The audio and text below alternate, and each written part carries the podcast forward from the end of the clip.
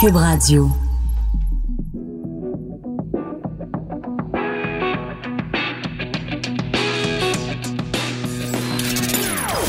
Des opinions bien à elle.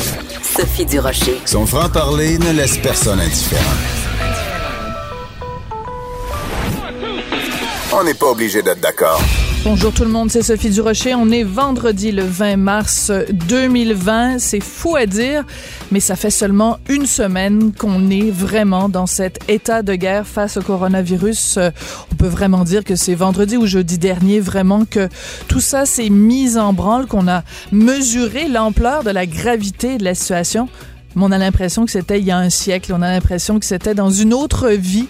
Euh, on est vraiment maintenant en mode coronavirus et aujourd'hui, ben vous le savez, euh, sûrement à l'heure qu'il est, le premier ministre Justin Trudeau qui demande aux industriels canadiens de se mettre vraiment euh, en mode effort de guerre, donc de contribuer à la production de tous les produits qui vont être essentiels pour mener cette guerre contre le coronavirus. On va tout de suite rejoindre nos collègues de LCN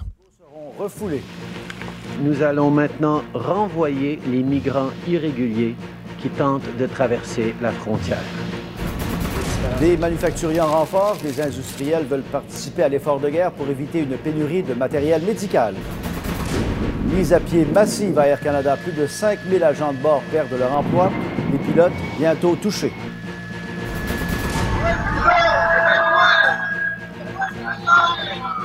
Un millier de Québécois coincés à Acapulco, ils veulent rentrer au pays. C'est ridicule, là.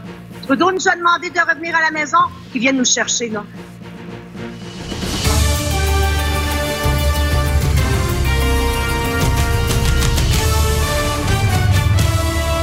Bon midi, Pierre. Bon midi.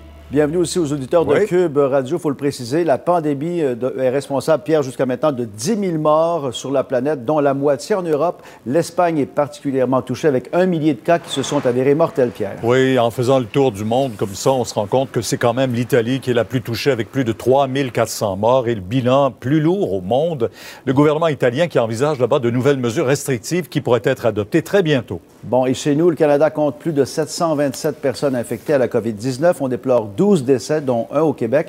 Le ministre fédéral des Affaires étrangères, François-Philippe Champagne, qui s'est placé en isolement volontaire, a reçu un test de dépistage qui s'est révélé négatif. Oui, sur le plan économique, maintenant, Pierre, les mauvaises nouvelles s'enchaînent. Plus de la moitié des agents de bord d'Air Canada 5100 seront mis à pied temporairement, selon le syndicat. En fait, les employés concernés vont recevoir leur avis de licenciement mhm. dans les prochaines 48 heures. Et pendant que toutes ces mauvaises nouvelles s'accumulent, Pierre, il y a des milliers de fêtards qui ont défié le virus en continuant de faire la fête dans les bars, aussi sur les plages de la Floride. Mais là, la fête est terminée. Ils ont été forcés d'interrompre leur célébration du Spring Break. Ouais. Regardons maintenant, vous le dites, aux États-Unis, si on y reste, 40 millions d'habitants de la Californie ont été placés en confinement. L'Allemagne va décider en fin de semaine si le pays euh, devra entrer en confinement total pour lutter contre la pandémie, tandis que la Malaisie va déployer l'armée pour aider la police à faire respecter ce confinement de la population. Euh, revenons chez nous parce que le premier ministre Trudeau a fait un point de presse il y a moins d'une heure en fait, Michel, ces annonces concernent, en tout cas, c'est sans précédent pour lutter contre la COVID-19. Ça commence à la frontière. Oui, effectivement, ça commence à la frontière. On le sait, Pierre, la frontière entre le Canada et les États-Unis, ben, c'est ce soir à minuit qu'elle va fermer. Et vous savez qu'il y avait un certain casse-tête pour le, le gouvernement Trudeau, c'était ce fameux point d'entrée au chemin Roxham qui, lui, devait rester ouvert, mais le premier ministre a annoncé qu'il en serait autrement. Le point d'entrée sera fermé, Pierre, dans la mesure où tous ces demandeurs d'asile qui passaient par le point d'entrée du chemin Roxham seront remis aux autorités américaines. Euh, c'est du nouveau, c'est une entente qui est intervenue entre Washington et Ottawa. Et Ottawa nous avait dit, Pierre, hier, que le gouvernement allait prendre à sa charge tous ces demandeurs d'asile qui passaient euh, pour être placés en isolement. Maintenant, la donne change complètement. Aujourd'hui, on écoute Justin Trudeau. Le Canada et les États-Unis annoncent une entente mutuelle selon laquelle nous allons maintenant renvoyer les migrants irréguliers qui tentent de traverser la frontière. C'est une mesure où euh, les gens qui arrivent à la frontière de façon irrégulière vont être retournés dans les mains des autorités américaines euh, pour euh, retourner aux États-Unis. C'est une mesure temporaire qu'on va mettre en place aussi longtemps que cette crise de la COVID-19 dure. C'est des mesures exceptionnelles pour protéger les citoyens. Mais euh, l'autre grande nouvelle aussi, ce sont les entreprises manufacturières qui seront mises à contribution. Oui, le Canada a lancé aujourd'hui un plan de mobilisation des industries. Ça fera en sorte, Pierre, que les manufacturiers qui veulent euh, modifier, réaffecter leur chaîne de production pour pouvoir fabriquer des masques, des gants ou encore des respirateurs, ben ça doit être plus facile pour eux de le faire. À nouveau, je vous invite à écouter Justin Trudeau on lance le plan de mobilisation de l'industrie contre la COVID-19 pour qu'on puisse produire rapidement, ici au Canada, les articles dont on a besoin. Nous sommes euh, confiants euh, que nos compagnies, qui sont parmi les plus innovatrices et, euh, créatives dans le monde, vont pouvoir répondre à la demande rapidement. Vous l'avez entendu, c'était nos collègues du service de nouvelles de LCN. On va les retrouver plus tard, euh, tout au long de la programmation, de cette programmation spéciale de Cube Radio toutes ces nouvelles qui tombent, ces nouvelles qui sont euh, pas roses, qui sont euh, même plutôt du côté sombre, c'est sûr que ça a des effets éminemment psychologique parce qu'on parle bien sûr d'une crise sanitaire, donc ça s'adresse à la santé physique de la population. Mais qu'est-ce qui se passe entre nos deux oreilles quand on est confronté à une perte d'emploi, à un confinement, euh, euh, à une quarantaine, euh, à la mort de certains proches, certains proches qui sont euh, atteints de la maladie? Comment on fait pour faire face à tout ça? On va en parler avec le psychologue clinicien Pierre Faubert. Bonjour. Oui, bonjour Sophie. Monsieur Faubert, on se parle régulièrement, vous et moi, de toutes sortes de sujets, mais on peut dire que c'est euh, le sujet le plus difficile sur lequel on a eu à, se parler euh, au cours des années. Oui, je suis entièrement d'accord avec vous et euh, même personnellement, vous savez, je pense que je le dis personnellement, mais en même temps, je pense qu'on est tous à des degrés différents, semblables, c'est-à-dire que nous avons des filtres des filtres, euh, des, frontières. On parle de frontières. On a des filtres qui, jusqu'à un certain point, nous empêchent de saisir, de sentir, euh, de d'être réellement conscient euh, de comment tout ça nous affecte. Et puis moi-même, je, commence là. c'est les cassettes, là, c'est, fini le temps des hmm. cassettes, des discours préparés, des des références cliniques, des, des livres de science, en fait tout ça on n'est plus là, là. On est, euh, on est vraiment dans, dans le jus. Le party, c'est fini. Et puis, euh, on a été sur le party longtemps, pendant des années, des dizaines d'années, des décennies, depuis la dernière guerre. On est mm. en party. Et puis, et puis des gens comme moi, là, à 70 ans, j'ai 70 ans, j'entre dans la, catégorie des personnes qui sont euh, vulnérables, même si je me sens en pleine forme. Mais là, cet après-midi, je vais, je vais aller voir pour être dépisté, pour voir si moi je suis pas affecté par ça, parce que je pense que j'ai une responsabilité euh, d'abord envers moi-même, mais envers les personnes que je, peux rencontrer. J'ai pas envie d'infecter qui que ce soit.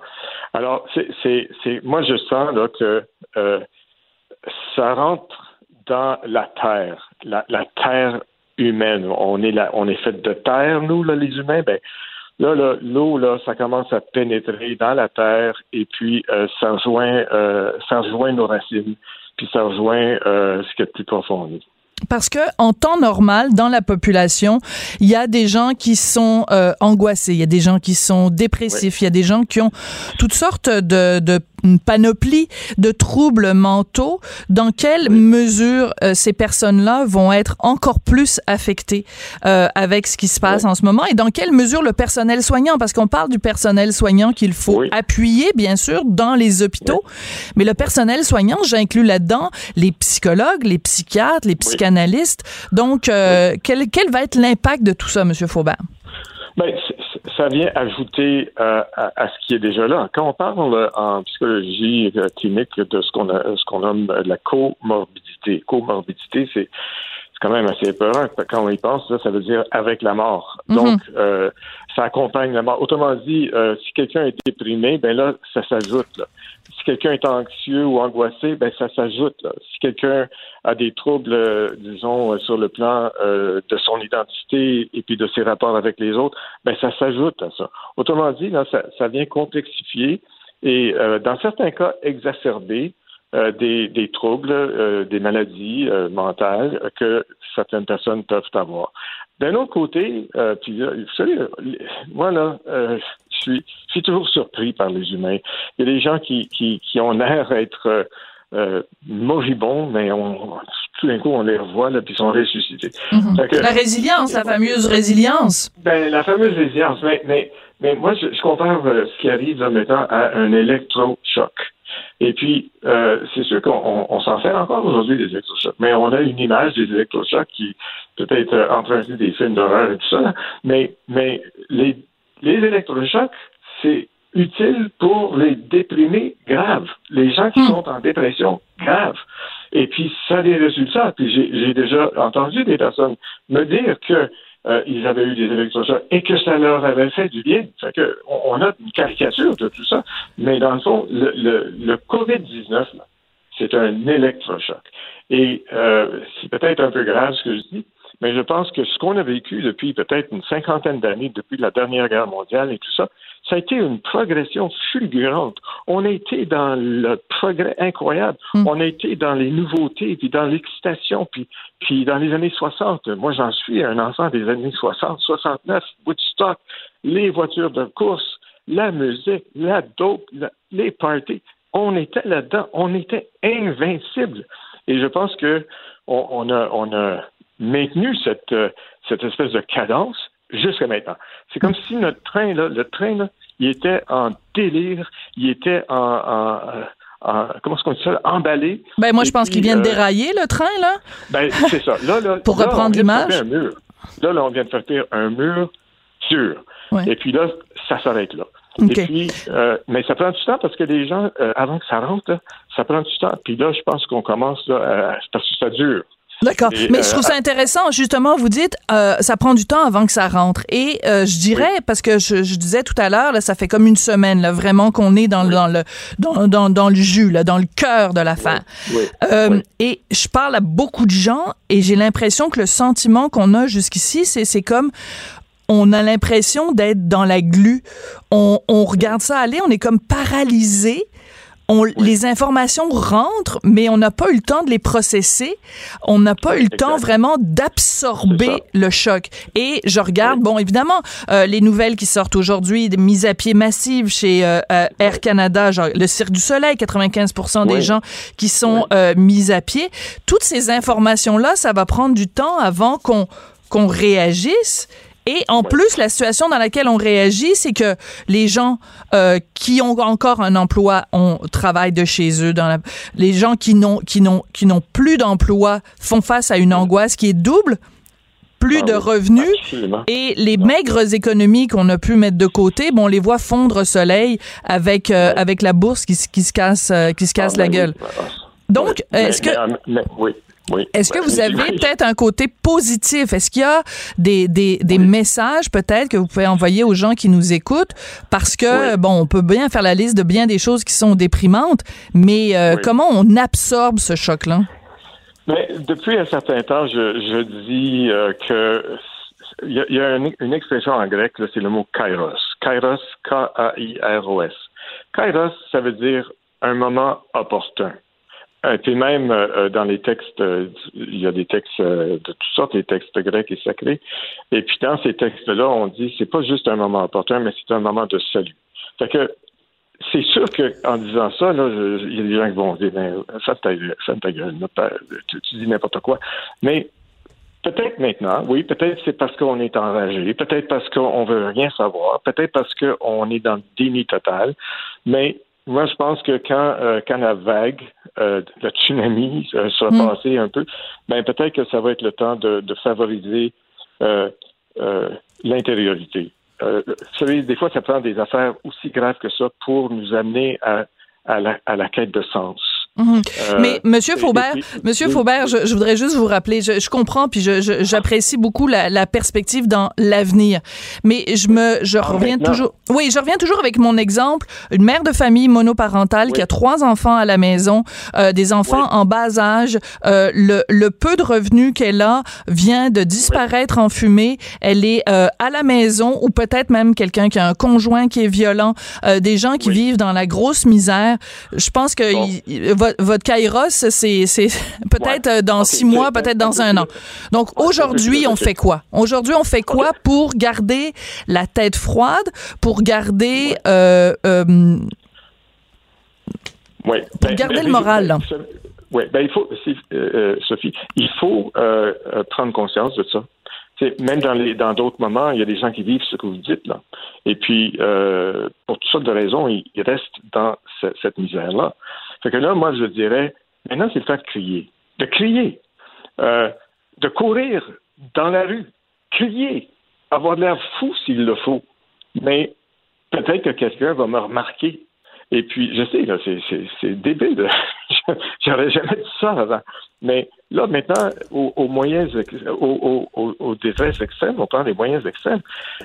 Crier, bon, quand je dis crier, peut-être, ça veut dire, écoute, fais appel à n'importe qui que tu penses qui peut t'aider et dis clairement c'est quoi qui se passe? Bon, parler, l'importance de parler.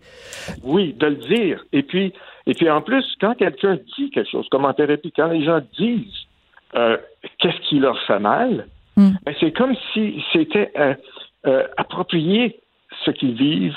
Ils en prennent davantage conscience. Et là, c'est comme si on dit, OK, mets, ça sur la table. Là.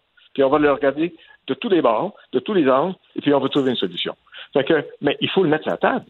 Et donc, c'est pas en, le mettant dans, dans, dans, dans, comment ça la garde-robe, il faut sortir ça. Et donc, mhm. à ce moment-là, euh, oui, il n'y a personne de parfait et il n'y a personne qui va tout solutionner. J'ai pas toutes les réponses. J'aimerais ça. Mais là, les gens, ils ne me croiraient pas parce que ça, c'est pas, c'est pas normal. Mhm. On n'a pas toutes les réponses, mais peut-être qu'ensemble, c'est quelqu'un qui disait euh, quand tu es seul, tu peux aller vite. En groupe, tu peux aller loin. Ouais. Et, moi, et moi, je pense qu'il y a peut-être ça. L'aspect de la communauté, l'aspect du village. Oui, ça, on le voit beaucoup. Oui, on, le voit beaucoup en ce moment. C'est ça. Et puis là, ben, on, on, est en train de prendre conscience de où est-ce que je suis, avec qui je suis, qu'est-ce que j'ai comme moyen. Et comment je vais m'en servir? C'est un peu comme Tom Hanks tout seul sur son île. Mm. Et, il prend un ballon, puis il en fait un visage, ça devient son, point de relation. Bon, OK, c'est pas ça qui va nous aider aujourd'hui, mais il y a quelque chose à faire. Il y a un message là-dedans, c'est-à-dire les ressources que tu as. Tu penses que tu n'en as pas?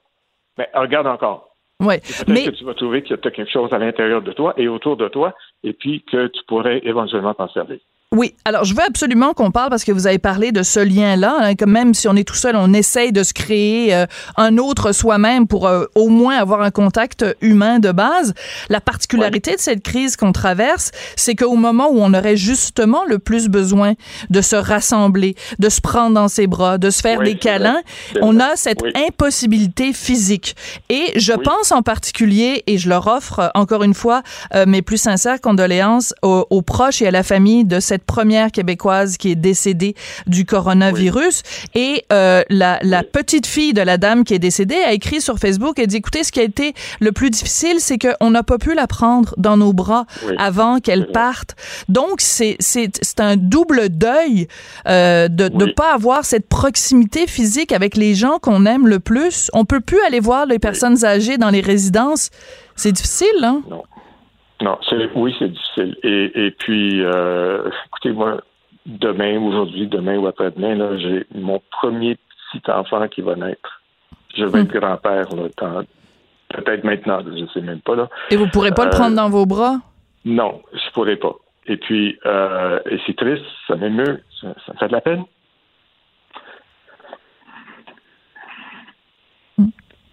On a beau être psychologue, on, on est un humain avant tout. Je, sens beaucoup de détresse.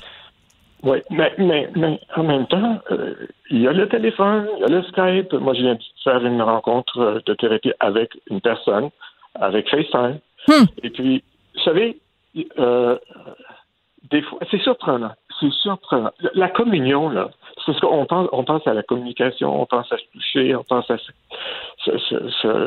s'embrasser, tout ça. Mais il y a une communion qui est plus grande que ça. Et puis, là, c'est là, là, maintenant, que tous nos moyens de communication qu'on a, on peut les utiliser hmm. pour favoriser une vraie communion. Puis des fois, le silence, c'est bon. Mais, tu sais, on sent, on le sent. Et, et, ça transcende les moyens de communication. Et c'est là qu'on arrive à une vraie communion. Vous savez, personne ne va oublier ce qui se passe aujourd'hui. Hmm. Absolument. Euh, désolée de vous amener sur un autre sujet qui est, qui est difficile, mais euh, il faut en parler. Hein? Je pense que c'est notre rôle dans, dans, le, dans le monde de l'information. On est là pour euh, regarder les, la réalité en face. Et je pense par exemple à la Chine, euh, qui a été en confinement pendant pas loin de bon six semaines, peut-être plus dans certains cas. Et euh, ben, les statistiques sont claires. Euh, à la sortie du confinement, il y a un très grand nombre de couples chinois dont le premier geste a été d'aller demander le divorce. Euh, être en huis clos comme ça, ça fait ressortir dans beaucoup de couples, dans beaucoup de familles, euh, des ah dysfonctions, des problèmes qui étaient peut-être latents et qui leur remontent à la surface. Euh, il y a cette réalité-là aussi à laquelle il faut faire face. Des chicanes de couple, il risque d'y en avoir, là. Ah oui, j'ai pensé à ça aussi, puis euh, même malheureusement des suicides. Il y a des, des personnes qui, vous savez, euh, l'être humain est comme ça. Euh, on a mal aujourd'hui, on pense qu'on va avoir mal pendant les 100 prochaines années. mais cette, cette, crise va passer. là, je, sais que ça n'a pas d'allure de dire ça parce qu'on est temps et puis on pense que ça va être pour toujours. Mais si on regarde dans l'histoire, puis je suis pas le premier à le dire, puis euh, je passais pas trop de temps là-dessus, mais si on regarde à travers l'histoire, euh, il y a des, choses absolument atroces qui se sont produites et puis que finalement on en est ressorti. Mais euh, vous avez raison de dire que c'est une épreuve. C'est une épreuve, et quand, dans le mot épreuve, il y a le mot preuve. Et puis, euh, c'est ce qui va éprouver et faire en sorte qu'on va prouver qui on est. Si c'est qui moi? C'est qui l'autre? C'est quoi, c'est quoi mais qui, est, prioritaire? Qu'est-ce que j'ai tenu à bout de bras que finalement, là, c'était superficiel, artificiel, et puis que finalement, là, c'est devenu un poids? Ben, c'est, pas, je ne veux pas dire que les autres sont comme ça, mais ce que je veux dire, c'est peut-être que la situation dans laquelle je suis, eh bien, c'est un poids, c'est artificiel, et là, maintenant, là, je suis décapé. Mm-hmm. C'est un moment. Moi, j'ai dit ça à quelqu'un tantôt. Le V dans COVID, là, je pense qu'on pourrait le, mettre en, en majuscule et, dire que c'est le mot vérité. C'est COVID, c'est le mot de la vérité. Enfin, c'est la réalité de la vérité. C'est notre décapant mm. et c'est ce qui nous amène à nous trouver soi-même et puis retrouver l'autre. L'autre qui est devant moi, ma, conjointe, mon conjoint, euh, mon partenaire, whatever, mes enfants, je vais les découvrir, là, parce que là, il y, n'y aura plus de masque, là. Il n'y a, plus de faux semblants. Il n'y a, plus de masque. On est acculé au mur et puis, même si on essaie de garder euh, le masque, ben, il y en a qui vont voir à travers. Monsieur Faubert, Monsieur Faubert, oui, c'est ça, c'est le tout, tout le temps qu'on a, mais euh, comme chaque fois qu'on aborde ces sujets-là, je trouve très important euh, de rappeler aux gens euh, qui nous écoutent, parce qu'on aborde des sujets qui sont quand même euh, difficiles et qui sont douloureux. Alors toujours rappeler le numéro de l'Association québécoise de prévention du suicide. Euh, je vous le rappelle, c'est le 1 866 277 3553 1 866 appel avec deux P et deux L. 1 866 277 3553 Monsieur Faubert, euh, merci. Et puis, euh, ben, bonne chance, bon courage. Je pensais jamais un jour être obligé de être celle qui, qui essaye de remonter le moral euh, d'un psy. Habituellement, c'est plutôt dans l'autre sens que ça se passe. Oui. Ben, c'est comme ça que ça marche aujourd'hui. Et puis, pour moi, là, il y a un mot qui me vient, puis ça m'émeut. C'est le mot aimer. Là, c'est le temps d'aimer. Très belle conclusion à cette euh, à cette conversation. Pierre Faubert, vous êtes psychologue euh, clinicien. Euh, ben je vous aime, Pierre. ben moi aussi, Sophie. Je vous remercie. Ben, je pense qu'on va se dire beaucoup, euh, on va être euh, très nombreux euh, pendant ces, ces semaines et ces mois peut-être difficiles à, à dire je t'aime à toutes sortes de gens autour à qui on n'a pas l'habitude, ben, parce qu'on peut pas les prendre dans nos bras, on peut pas leur donner de bisous, on doit faire de la distanciation sociale. Ça nous empêche pas quand même de se dire qu'on s'aime et qu'on s'apprécie. Alors, ben écoute, je l'ai senti. Merci. Merci beaucoup, Pierre Faubert, donc qui est euh, psychologue euh, clinicien. Restez euh, pas loin parce qu'après la pause, on va parler avec le général Roméo Dallaire. Vous vous souvenez, lui qui avait joué un rôle si important au moment du génocide au Rwanda. Il va nous dire comment on fait pour s'en sortir dans des périodes de crise. On n'est pas obligé d'être d'accord. Joignez-vous à la discussion. Appelez ou textez. 187 Cube Radio. 1877 827 2346. Le premier ministre du Canada, Justin Trudeau, qui demande aux industries canadiennes de faire ce qui, euh, si on lit entre les lignes, ressemble beaucoup à un effort de guerre. Euh, Emmanuel Macron, président euh, de la République en France, dit nous sommes en guerre. Donc, on est vraiment en guerre contre le coronavirus. Mais mon prochain invité, lui, a connu la guerre sur le terrain. C'était en 1994. C'était à l'occasion du génocide au Rwanda. Il était à la tête de la force de maintien de la paix de l'ONU. Donc, on va se tourner vers lui pour comprendre comment l'humain réagit en période de crise. Roméo Dallaire, bonjour. Bonjour à vous. Quand vous voyez ce qui se passe en ce moment, est-ce que ça vous ramène, est-ce que vous avez des flashbacks de ce qui se passait euh, au Rwanda?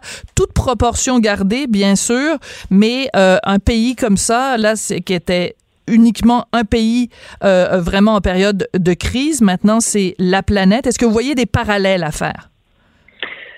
C'est intéressant de voir que oui, euh, il y a des parallèles parce que avant que le génocide ait lieu, il y a eu tout de même une escalade de, problèmes de sécurité euh, dans la population causée par des extrémistes, mais qui ont créé une atmosphère d'incertitude et des réactions qui sont semblables à ce que je vois euh, la façon dont les gens vont aller chercher du matériel de survie. Euh, des gens sont vivent avec un souci continu. Euh, ils cherchent continuellement de l'information sur euh, les médias. Les autres, il y avait juste la, radio à ce moment-là. Mm. Et cette, cette atmosphère-là euh, exige euh, leadership absolument et totalement impliqué euh, et d'inculquer un sens de sécurité, un point de repère. C'est ça que les gens cherchent. Hmm. Ils cherchent un point de repère qui va leur donner un, peu de confiance que la situation est tout de même sous un certain contrôle ou euh, qu'on est en train de préparer euh, des solutions. Sans leadership, euh, le scénario va continuer à se dégénérer au lieu d'être géré. Vous avez d'ailleurs écrit sur les médias sociaux, et je vous cite, Les moments difficiles requièrent des mesures difficiles. À tous les leaders qui planifient une stratégie de prévention, je vous salue. À tous ceux et celles sur la ligne de front, je vous admire. À tous ceux et celles qui, empathiques, s'isolent, je vous applaudis allons-y. Donc, l'important en ce moment, c'est pas seulement d'avoir des leaders qui mènent, mais c'est d'avoir une population qui suit. Ah, et là, là, on vient à une population chez nous. Nous ne sommes pas un peuple qui a beaucoup d'expérience euh, dans des situations de crise. Mm-hmm. Euh, je me rappelle, moi, j'ai été déployé euh, pendant la crise d'octobre en 1970 ça, ça a été incroyablement énervant pour plusieurs gens, particulièrement au Québec et à l'Est de l'Ontario. Euh, et donc, il y a eu des réactions qui, des fois, ont été très critiques à peut-être un abus de pouvoir. il y a la crise du verglas, où c'est les premières démonstrations où on a des gens qui exigent ceux qui peuvent euh, voir clair et organiser des solutions. On voyait des gens qui allaient chercher de, euh, du bois et puis c'était désorganisé, des points de discussion étaient euh, désorganisés. Il y avait même des, des, des, magasins qui abusaient des gens. Mm-hmm. Cette, cette indiscipline-là exige une présence disciplinée aussi. Et euh, troisième volet de ça, de, notre expérience euh, à nous, c'est sommes-nous euh, un peuple qui a une discipline personnelle? Ou est-ce que nous sommes un peuple qui vit de ben, je vais sauver mes, mes affaires et les autres qui s'organisent avec le trouble? Moi, je crois qu'on a un sens social, mais quand ça vient à affecter directement les vôtres, il y en a qui perdent toute logique et vont tout faire purement pour euh, s'autosuffire, même aux dépens des autres. Et ça, euh, c'est un signe peut-être d'une certaine immaturité de capable de faire face à des défis d'envergure. En même temps, dans chaque situation comme celle-là, euh, on voit ressortir le meilleur et le pire de l'être humain. Euh, hmm. Donc, ce que vous voyez jusqu'ici, c'est plus du meilleur ou plus du pire? Non, je pense que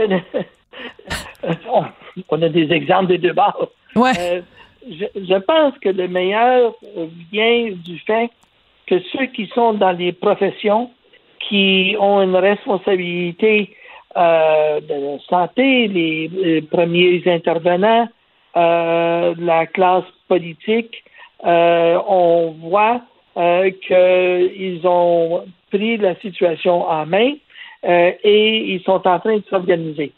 Ça ne veut pas dire qu'ils sont tous organisés, mais ils sont en train de s'organiser pour anticiper quelque chose qui va être encore plus exigeant. Et ça, je trouve ça magnifique parce que euh, ce que j'ai ressenti, c'est que les gens les supportent énormément. Oui. Il, y a, un vouloir des encourager, de, de, prier même pour eux. Euh, et espérant que les autres ne tombent pas euh, malades parce qu'ils sont tout de même au front. Ça, je trouve ça magnifique.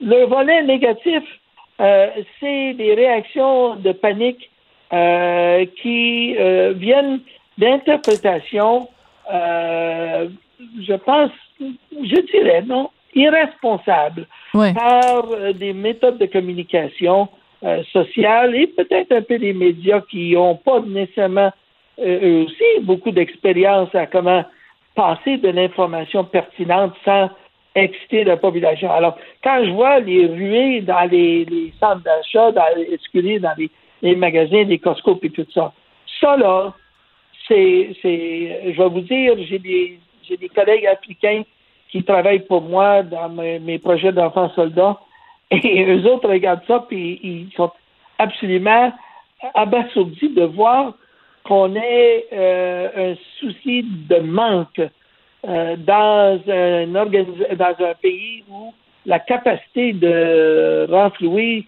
euh, nos besoins est tellement développée et mhm. tellement en mesure de répondre. Alors, ce volet-là, j'ai trouvé ça indigne de nous. Ouais. En même temps, euh, Monsieur Dallaire, si je peux euh, me permettre, c'est sûr que si on est originaire d'un pays où on manque de tout, on a de la difficulté à comprendre que dans un pays où on manque de rien, les gens euh, accumulent des denrées chez eux. En même temps, euh, c'est c'est c'est une crainte qui est tout à fait légitime de de de, de penser que éventuellement euh, il y aura peut-être moins de denrées disponibles dans les épiceries ou peut-être que si on se retrouve en confinement total, comme c'est le cas en France, en Italie, en Espagne euh, et ailleurs, que euh, ben, l'accès à l'épicerie va être limité. Donc, c'est quand même une réaction qu'on peut, dans certains cas, trouver légitime. Je parle pas d'accumuler du papier de toilette, mais tu sais, aller en, emmagasiner des boîtes de conserve, c'est pas complètement fou non plus, là. Euh, je j'ai rien contre, au contraire, que les gens, les gens soient préventifs. Mon épouse, moi, est allée et elle a fait toutes sortes de, de, de, plats. On a, on a des plats préparés d'avance parce que on, a acheté et on a euh, cuit et c'est tout maintenant gelé et prêt. Euh, je considère que les gens faire un, besoin raisonnable, c'est-à-dire une coupe de semaines de, de, de, de besoin, ça c'est correct. Mais aller dans des, des, des, abus pour penser que bon, mhm. on va manquer du stock dans trois mois, euh, ça démontre le manque de confiance dans la capacité d'un pays développé comme la nôtre voisins d'un autre pays exceptionnellement développé qui ont des compétences hors de, tellement d'autres parties du monde, sont capables de répondre. Je, vous donne l'exemple. Euh, on, euh, on est en train de parler de changer la production dans certaines industries mm-hmm. pour répondre à des pénuries. Ben, à la Deuxième Guerre mondiale, le Canada était le troisième pays producteur de matériel de support pour la Deuxième Guerre mondiale. On était seulement 10 millions. Hmm. Alors, on a une capacité innée euh, de euh, s'adapter à un état de mobilisation. Puis moi, j'aime beaucoup, je vais être bien franc avec vous, j'aime beaucoup qu'on commence à utiliser des termes qui sont euh, durs pour la population, mais réels. On est au combat on a du monde dans les premières lignes d'un tranché à aider les gens. On a des gens qui sont dans des postes de support à fournir des ressources et adapter l'industrie et la capacité mhm. de re-remplir nos besoins. Et on a une population qui n'est pas réfugiée, mais qui est vulnérable. Alors, oui, il faut mobiliser. Et c'est dans cet esprit-là euh, qu'on a gagné cette guerre-là de la deuxième. On mobilise, et on a un but commun de euh, défaire l'ennemi. Et ici, l'ennemi, c'est justement ce virus oui, c'est ça. C'est intéressant parce que évidemment, depuis le début, on utilise ces métaphores euh, militaires, mais là, on n'est plus dans la métaphore, on est dans la réalité. Quand euh, Justin Trudeau demande aux industries de mettre l'épaule à la roue, c'est un effort de guerre. Quand on a en effet des gens euh, aux premières lignes qui, qui, qui, dans certains cas, tombent au combat, ben on n'est plus dans la métaphore, on est dans la, la réalité militaire. Monsieur Dallaire, général Dallaire, quand vous avez vécu les événements du Rwanda, on le sait, vous en mmh. avez porté un lourd euh, tribut, euh, c'est-à-dire euh, vous avez souffert et peut-être que vous souffrez même encore de mmh. syndrome post-traumatique. Quel conseil vous pouvez donner aujourd'hui aux Canadiens pour qu'on se prépare pour les prochaines semaines, pour parce qu'on est tous vulnérables? Quel, quel, est le meilleur conseil que vous pouvez nous donner pour qu'on puisse s'en sortir du mieux possible? On va avoir des blessés psychologiques, il n'y a aucun doute. Euh, ceux qui sont déjà euh, dans un état plus ou moins affecté et d'autres qui deviendront euh, car être pris dans la maison crée des frictions, des stress, ainsi de suite, qui va nécessairement les, les créer plus de pression. Les communications continuelles qui viennent des médias euh, martèle continuellement l'information. Alors, la solution la plus critique à amener euh, les gens à pouvoir soutenir le coup, c'est de communiquer. Mm-hmm. C'est d'être euh, en communication avec des pères. Des pères, c'est-à-dire des gens de famille, ça veut dire des amis, ça veut dire des gens de la job, c'est des, juste des, des, des, des, gens qu'on connaît, et pas juste euh, par chez nous, tu sais, communiquer avec des gens qu'on a déjà rencontrés, et ainsi de suite. La communication, être capable de parler et de réaliser qu'on n'est pas seul dans cette affaire-là et qu'en gang, on est capable de s'en sortir. Communiquer, parler, brûler les réseaux. Continuellement de, de jasette euh, et ça va atténuer euh, cet euh, impact qui va continuer à augmenter. Et ultimement, après ceci, il faut qu'on soit en mesure d'aller quérir des expertises, des gens qui ont vécu comme moi et d'autres, mm. qu'on puisse aider la population à les ramener à une certaine normalité par l'expérience qu'ils ont vécue. Ça, ce sera le post-conflit et le post-conflit, il faut que ça se prépare aussi. Ben, merci beaucoup d'être venu nous en parler euh, aujourd'hui, lieutenant général à la retraite Roméo Dallaire. Prenez soin de vous et euh, merci pour ces sages, euh, ces sages paroles. Moi, je sens pas. Il n'y a personne qui vient à porte sans que mon épouse fasse une investigation approfondie. Alors, soyez en crainte, je suis bien protégé. Ouais, ben écoute, c'est une chef d'armée, votre épouse, là. C'est bien. Merci. Ah, faut, ça prend de la discipline, une discipline militaire pour faire face à, cette, à cette crise-là. Merci beaucoup, Roméo Dalla. Chroniqueuse et blogueuse au Journal de Montréal. Sophie Durocher. On n'est pas obligé d'être d'accord. Le risque de contracter le virus. COVID-19. Il y en a pour qui euh, Horacio Arruda est la vedette de l'heure. Chez nous, à Cube, notre vedette, c'est Vincent Dessureau parce Ah. qu'il est toujours, euh, fait toujours preuve d'un calme exemplaire. C'est trop pour gentil. venir euh, nous livrer euh, les toutes dernières nouvelles. Alors, docteur Dessureau, C'est gentil, c'est trop. le docteur comparer. de Je l'actualité. fais, je fais pas, même pas des bons desserts comme, comme M. Arruda. Bah, t'as d'autres Plus dans le talents. salé, oui. T'as d'autres, euh, t'as d'autres Non. talents. Alors, vas-y, euh, vas-y. Euh, oui, ben on va commencer par parce qu'il y a quand même beaucoup dans les encore dans les dernières minutes beaucoup de choses qui sont tombées là sur euh, euh, le- la, la COVID-19. Commençons par le point de presse de Justin Trudeau. Un petit peu plus tôt, là, il y a un peu plus d'une heure trente, euh, Justin Trudeau qui a annoncé quelques bon quelques euh, bon quelques trucs importants. Entre autres, la frontière canado-américaine, ça se fermera à minuit ce soir. Alors on s'y attendait, mais euh, c'est c'est confirmé. Et également la question du chemin Roxham là, qui inquiète également beaucoup de Québécois, beaucoup de Canadiens. Euh, le Canada et les États-Unis, c'est ce que Justin Trudeau a annoncé, ont maintenant une entente mutuelle selon laquelle on va maintenant renvoyer les mi- migrants irréguliers qui tentent de traverser la frontière. Alors, on va en parler. euh, C'est important de le mentionner. On va en parler un petit peu plus tard avec euh, Stéphane Enfield, qui est avocat en droit de l'immigration, parce que c'est clair que c'est quelque chose que les gens réclamaient depuis un petit moment quand même. Oui, absolument. Surtout que là, euh, on, on avait la question de la quarantaine. On disait oui, on s'assure qu'ils soient en quarantaine euh, chacun 14 jours, mais on s'entend, on ne peut pas faire ce suivi-là euh, exactement. Euh, ce sera pour combien de temps, ça, on l'a pas donné. On n'a pas donné tous les détails encore de cette fermeture. Il aux- a simplement dit que c'était temporaire, mais il n'a pas dit combien de temps durerait le temporaire. Mais il y a une entente, alors ça ira de l'avant. C'est un dossier qu'on devrait régler.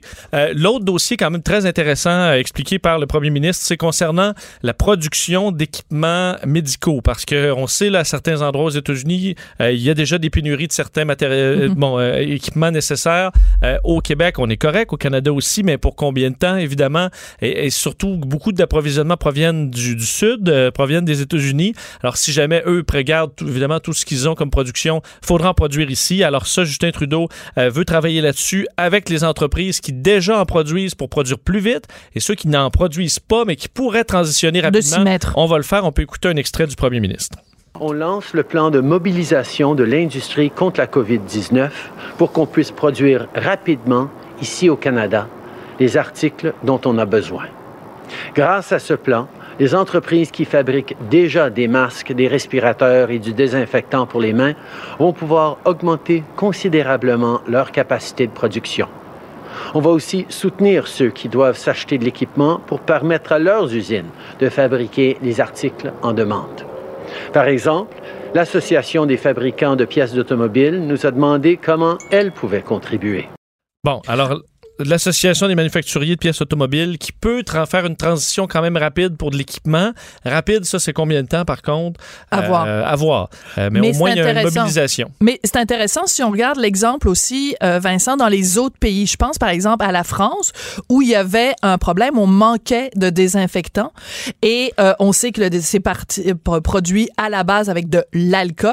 Ben, une compagnie comme LVMH qui fait du cognac puis qui fait Mhm. plein de, de- d'alcool, ils ont mis l'épaule à la roue. Ils ont dit au gouvernement français, on va en produire. Et alors, euh, les compagnies qui fait euh, aussi bien des, des, des parfums puis des, des, des Oui, de- on a du qu'ils font cognac. du gin, euh, entre autres, qui font ça. des transitions aussi. Donc, tout le monde met l'épaule à la roue. C'est, c'est vraiment un effort de guerre. C'est ça, là, ça, on voit que c'est des, dans des scénarios qui ressemblent effectivement à des efforts carrément de guerre où on tourne des industries pour fabriquer. Normalement, ce serait de l'armement. Là, c'est de l'armement contre un virus. Et c'est ce qu'on fait au, au Canada et au Québec aussi, probablement. Alors, au moins, on est prêt pour ce, sur ce plan-là. D'accord. Euh, les chiffres, toujours, parce que c'est important de faire un bilan euh, régulier. Oui, euh, on est rendu, on va atteindre le 260 000 euh, cas dans le monde dans les prochaines heures. Présentement, donc on a dépassé, on sait, le stade des 10 000 morts partout à travers le monde. Au Canada également, il y a un certain bond. on va approcher des 1000 cas. On est à 917 cas présentement au Canada en raison d'un bond encore en Ontario qui dépasse les 300 cas maintenant. Au Québec, on est toujours à 121, mais ça va changer hein, parce que le point de presse est toujours prévu de François Legault, Horacio Arruda, Daniel Mécan à 13 heures. Euh, également dans les informations importantes sur euh, ce qui se passe dans le monde euh, aux États-Unis. On exclut pour l'instant encore une quarantaine généralisée, un confinement aux États-Unis. Donald Trump vient de le, de le mentionner. On n'en est pas là. Par contre, dépendamment des États, ça change. La Californie. Hier, la Californie euh, a, bon, a pris cette, cette décision-là et dans les dernières minutes, c'est le gouverneur de l'État de New York, Andrew Cuomo, qui a fait de même pour New York. Alors, New York, on interdit euh, tout rassemblement, on ferme toutes les entreprises qui ne sont pas nécessaires. Alors, c'est vraiment les mesures les plus sévères en ce moment. On va tolérer une petite marge de mm. santé, tolérer de se rendre à l'épicerie, à la pharmacie pour des rendez-vous médicaux, mais c'est à peu près tout. Alors qu'on sait l'État de New York euh, a fait un bond de 3000 cas là, en de 24 Il faut juguler c'est vraiment une situation qui est très, très difficile là-bas. Il y a Andrew Cuomo qui blâme énormément le fédéral, qui ne répond pas à ses appels, semble-t-il. Une situation qui est vraiment désastreuse euh, là-bas. Et je vais dire quelque chose, une note personnelle. J'espère qu'à un moment donné, la Floride va s'y mettre et plutôt vite que tard, parce que quand on a vu encore aujourd'hui, les, les, les, gens qui font des spring break, là, les, les que je, je, vais, je vais rester poli, là. Vieux, mais qui se disent, ben, regarde, À la plage, en white euh, French à qui, euh, à bouche que veux-tu, là? Je pas, le pognerai euh, si, si, si j'ai à le pogner, là. Et certains disent ça chez les jeunes. C'est un discours qui est extrêmement dangereux. On le voit, euh, on le voit effectivement dans l'État de New York. C'est très, très difficile. Oui. Alors, euh, écoute, une nouvelle technique, tu nous dis, pour sensibiliser les aînés au Québec. Michel Louvain, ça n'a pas fait la job. Non, ben Michel Louvain, euh, ben, à mon avis, ça fait la job quand même, ça, ce genre d'appel-là. Il y en aura des nouveaux avec des gens qu'on connaît. Sachez que si vous nous écoutez, que vous faites partie des aînés du Québec, vous aurez probablement des appels dans les prochains jours hmm. euh, de voix que vous connaissez très bien, soit Dominique Michel, notre dodo national, et Bernard de Rome. Probablement des voix les plus réconfortantes que le Québec connu.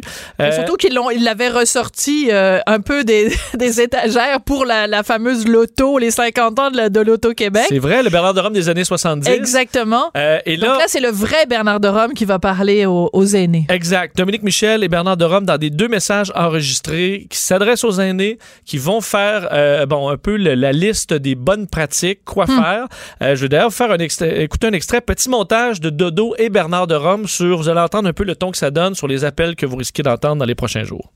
Bonjour, c'est Dominique Michel. Dodo, ben oui, c'est moi. J'ai pris le temps d'enregistrer un message pour vous apporter un petit peu de réconfort. Vous avez certainement entendu parler du coronavirus.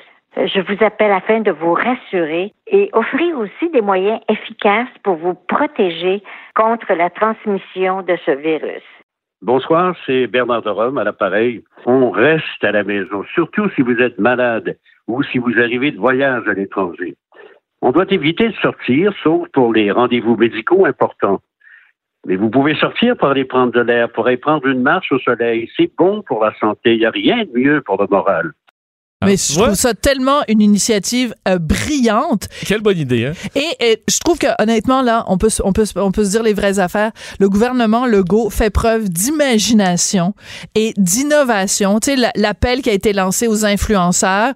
Puis c'est drôle parce que influenceurs pour les jeunes, pour leur dire de pas se rassembler, c'est devenu aussi influenceur pour les vieux. Je, reviens encore avec euh, l'exemple de Michel Louvain. Mais quelle bonne idée d'avoir fait appel à lui. Il faut penser en dehors de la boîte. Il faut penser différemment parce que la situation est pas ordinaire.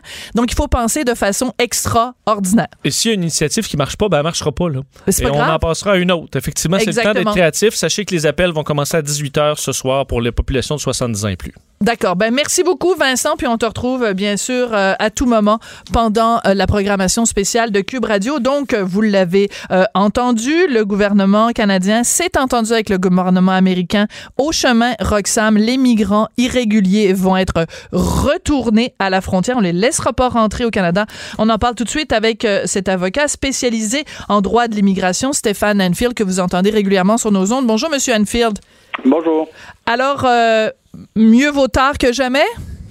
Effectivement, je crois qu'on était rendu à prendre cette décision-là du côté du gouvernement fédéral.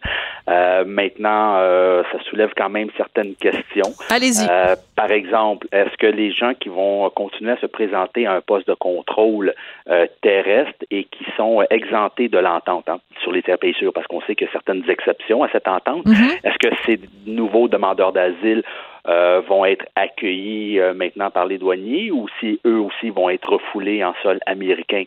D'autre part, si on refoule évidemment les gens en sol américain, est-ce qu'ils seront détenus par les autorités américaines? Sinon, ben, je pense qu'on peut penser que les gens vont tenter de trouver un autre chemin que le chemin Roxham pour avoir accès au territoire canadien.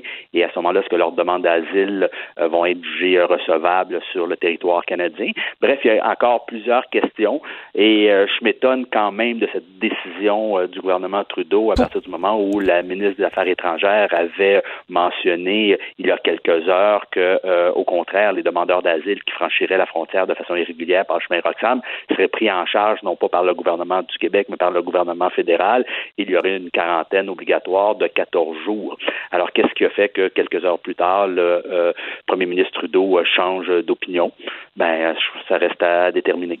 Oui, ben en fait, c'est sûr que la situation, Maître Anfield, change de minute en minute. Donc, ce serait pas la première fois qu'une décision qui nous est annoncée à 9 heures euh, soit caduque rendue à 11 heures. Je veux juste revenir sur ce que vous avez dit un petit peu plus tôt. Donc, si en effet on ferme le chemin Roxham, c'est-à-dire que quiconque se présente au chemin Roxham est refoulé et donc remis euh, en main propre aux, aux, autorités américaines, vous dites, ça risque de créer, bon, des gens vont essayer de se, rentrer par d'autres endroits. Est-ce que c'est vraiment possible de rentrer, euh, je veux dire, la, frontière entre le Canada et les États-Unis est à ce point-là une passoire que s'ils prennent pas par Roxham, ils vont rentrer ailleurs? Ben écoutez, euh, je pense que c'est possible euh, pour les gens de pouvoir le faire. je pense qu'on peut, on peut, on peut penser que ce sera leur leur souhait s'ils souhaitent vraiment avoir accès au territoire canadien. On sait que bon, dans, la région de Sherbrooke, il y a quelques années, euh, il y avait plusieurs euh, demandeurs d'asile qui franchissaient la frontière de façon irrégulière euh, dans cette région du Québec. Alors, est-ce qu'on trouvera une autre façon de le faire? Vous savez, il y a pas plus tard que, bon, quoi, quatre ans, cinq ans, personne connaissait l'existence du chemin Roxham. Absolument. Maintenant, les passeurs ont, trouvé la voie d'accès. Est-ce que là, si la situation perdure, qu'ils trouveront une autre façon de faire? D'autre part, je sais que cette mesure est temporaire. Le premier ministre Trudeau a annoncé que c'est une mesure temporaire, ce qui veut dire qu'une fois que la pandémie sera terminée, est-ce qu'on va en quelque sorte réouvrir le chemin Roxham? Ça serait un non-sens. Je pense que euh, on entend, on en a discuté longtemps. Souvent, l'entente sur les terres pays sûrs doit être suspendue afin justement de fermer de façon définitive cette voie d'accès irrégulière. Je trouve que c'est un peu absurde si après la pandémie, euh, on permet de nouveau aux gens de franchir de façon irrégulière la frontière canadienne de cette façon-là. Alors, Maître Enfield, je vais être très clair. Pensez-vous que euh, le gouvernement Trudeau fait erreur et qu'il aurait dû aujourd'hui annoncer la fermeture de façon permanente du chemin Roxham? Ah, absolument. Vous savez, euh, ça fait trois ans que le gouvernement Trudeau gère ce dossier, euh, excusez l'expression, mais comme un amateur. Euh, plusieurs organismes ont dénoncé l'existence de cette entente sur les tiers pays sûrs. À l'époque, lorsque l'entente a été signée, bon, je crois que c'était bénéfique pour les deux parties. Aujourd'hui, on voit très bien que cette entente nuit aux intérêts des Québécois et des Québécoises. Alors, je pense qu'il est temps d'agir sur cette question-là et de fermer une fois pour toutes le chemin Roxham. Écoutez, c'est un poste d'accès euh, non officiel et donc on parle d'ouverture, de fermeture, c'est quand même un peu euh, un peu absurde comme situation. Oui, on va changer de sujet parce qu'il nous reste une minute. Donc euh, le Parti libéral annonce la fin de la course au leadership. On sait que vous, à un moment donné, vous avez joué avec l'idée de vous présenter vous-même à la chefferie du PQ. Maintenant, vous appuyez Sylvain Gaudreau. le PQ doit donner une conférence de presse un petit peu plus tôt aujourd'hui, un peu plus tard, pardon, pour savoir ce qu'il en est. Est-ce que selon vous, le PQ aussi devrait suspendre la course au leadership? Ah, absolument. Je, veux dire, je pense que ça serait une aberration si euh, le parti décidait de poursuivre la course comme si de rien n'était. Il faut suspendre cette course-là et, reprendre une fois que euh, les Québécois euh, pourront s'intéresser à la politique québécoise. Parce que pour l'instant, je crois pas qu'il y ait personne qui, qui suit de près, de loin cette course-là, ni celle du Parti libéral. et je crois même que celle bon, du Parti conservateur aussi devrait, devrait être suspendue. Oui, il y a des moments dans l'histoire euh, d'une nation où euh, il y a des choses qui sont plus importantes euh, quand il y a des pertes d'emplois, quand il y a la santé de la communauté est, est fragilisée comme ça. disons que la politique ou tout ce qui s'y rapporte, ça prend vraiment, ça, ça s'en va en arrière-ban. Maître Enfield, merci beaucoup. Puis bon courage pour la suite des choses. Je pense que vous devez avoir pas mal de clients qui sont en état de, de vulnérabilité aussi en ce moment. Alors, ben, je vous souhaite le meilleur des courages pour les mois à venir. Merci beaucoup et au plaisir. Merci, maître Stéphane Anfield, donc qui est avocat spécialisé en droit de l'immigration, qui disait carrément que aujourd'hui le gouvernement Trudeau aurait dû annoncer, au lieu d'une fermeture temporaire, une fermeture permanente du fameux chemin Roxham. Merci beaucoup d'avoir été à l'écoute de Cube Radio pendant toute la semaine. Bon courage, on lâche pas, on va y arriver.